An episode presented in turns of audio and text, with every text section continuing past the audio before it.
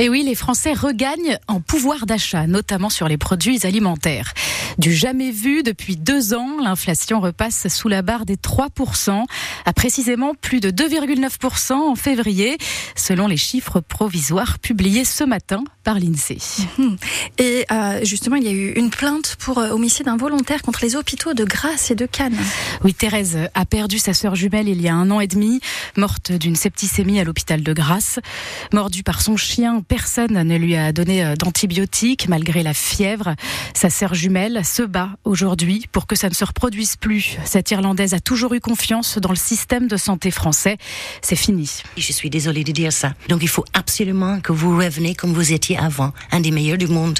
Et ça, c'est que le, les parlementaires, les gouvernements, échanger aussi les mentalités, donner plus de personnel dans les hôpitaux, plus d'argent et plus de humanité aussi d'apprendre. Et aussi très important, c'est personne connaît mieux que le membre de la famille qui perd sa tête. Elle peut pas répondre aux questions aux soignants. Il faut qu'il y ait un accompagnement, un accompagnant dedans quand c'est grave pour qu'on passe le message parce que personne connaît mieux que nous le personne qui est dedans et surtout moi ma sœur jumelle c'était comme si moi dedans mais voilà Ouais. on m'a pas écouté je mets pas la faute sur quiconque mais il faut que ça change au niveau national dans Parce que- tous les hôpitaux Thérèse était notre invitée ce matin sur France Bleu Azur. La plainte pour homicide involontaire a été déposée aujourd'hui. À Nice, avenue de la Californie, une femme a agressé à l'arme blanche une autre femme ce matin en pleine rue. Les deux se connaissaient selon les premiers éléments de l'enquête. La victime a 54 ans, elle est légèrement blessée. Elle a été transportée à l'hôpital Pasteur 2. L'auteur des coups a été interpellé et placé en garde à vue. À Lucéram ce matin, c'est un homme de 51 ans qui a été secouru par les pompiers après un malaise route de Lotion. Il était en arrêt cardio-respiratoire quand les secours sont arrivés, lui aussi transporté à l'hôpital Pasteur de Nice. Christian Estrosi sommet de transmettre ses notes de frais. L'administration donne raison à un opposant LR niçois. Il réclame depuis plusieurs mois que les dépenses du maire soient rendues publiques.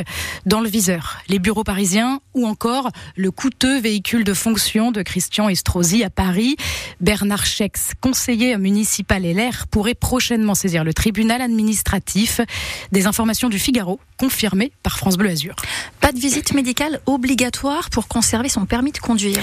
Oui, hier, le Parlement européen a voté contre la proposition euh, portée par la députée Karima Deli. 323 voix contre 270.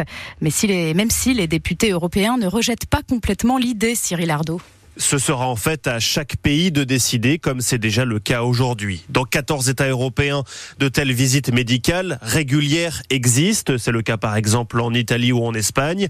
Et en l'absence de législation particulière, les eurodéputés estiment que c'est au conducteur lui-même d'évaluer sa propre aptitude à la conduite. Une première étape se réjouit tout de même Karima Deli, l'eurodéputée qui a porté cette proposition. Elle souligne que le droit européen donne pour la première fois la possibilité à chaque État membre de mettre en place une visite médicale.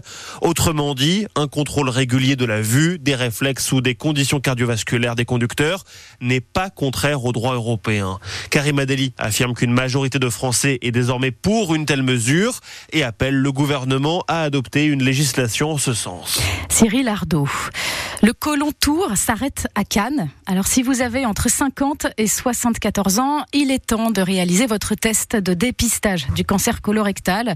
Pas très agréable, mais indispensable. Si vous n'êtes pas convaincu, l'américaine vous propose de visiter un colon géant avec toutes les explications sur l'importance du dépistage, du dépistage précoce. C'est aujourd'hui jusqu'à 17h au kiosque à musique aux allées de la Liberté. Une sénatrice azuréenne tend la main aux pompiers. Alexandra Borchio-Fontin, sénatrice LR d'Antibes, veut défendre le statut de sapeur-pompier volontaire. Un statut menacé, selon elle, par le Conseil de l'Europe. Il estime qu'on ne peut pas cumuler ce métier avec un autre emploi. Dans les Alpes du Sud, les pompiers volontaires représentent 95% des effectifs. Interdire les grèves des transports pendant les vacances scolaires. Là aussi, c'est un sénateur de chez nous qui se charge du dossier. Philippe Tabarot est nommé rapporteur de la proposition de loi qui s'inspire du modèle italien. Son but permettre aux vacanciers de prendre le train en toute sérénité pendant les vacances scolaires. Parmi les mesures possibles, réhabiliter le service minimum pour qu'il devienne un service garanti. Et on reste au Sénat, juste jour historique hier, après l'adoption du texte pour inscrire l'IVG, l'interruption volontaire de grossesse dans la Constitution. Dernière étape, la validation du texte par les sénateurs et les députés, réunis tous ensemble lundi prochain. Si ça passe, la France deviendra le premier pays au monde à inscrire la liberté garantie à l'avortement dans sa Constitution. Et la Côte d'Azur au Salon de l'Agriculture. Oui, le stand des Alpes-Maritimes met à l'honneur les produits azuréens. Des milliers de visiteurs passent devant. Alors, euh, Laurent Vareille a voulu savoir si Côte d'Azur s'arrimait avec agriculture. Et il y a encore un peu de boulot en communication pour euh, faire connaître nos productions agricoles. À la vente, non? Nice. Qu'est-ce qu'on fait, Marie, à Nice Je sais pas. Non, je sais pas. Le mimosa. Les citrons, c'est menton. Après, je ne sais plus. Les fleurs. Quelque chose que vous mettez sur la pizza qui est noir tout petit. Les olives. Voilà. L'agriculture des Alpes-Maritimes, je la connais pas, non Ah, ça vous fait penser à quoi plutôt Alpes-Maritimes, Nice, Antibes La plage. Les pambagnas. Moi, c'est la bouffe qui m'intéresse. Plus les vacances, on va dire. Tourisme. Pareil, même question. C'est ça qui vient en premier? Pour moi, la... c'est la Bretagne, la Normandie, l'Alsace, euh, toutes ces grandes régions, quoi. Mais c'est vrai que ça me fait pas penser à, à une région euh, agricole. Non, comme on vient du nord de la France, en fait, on pense pas à ces cultures dans le sud de la France.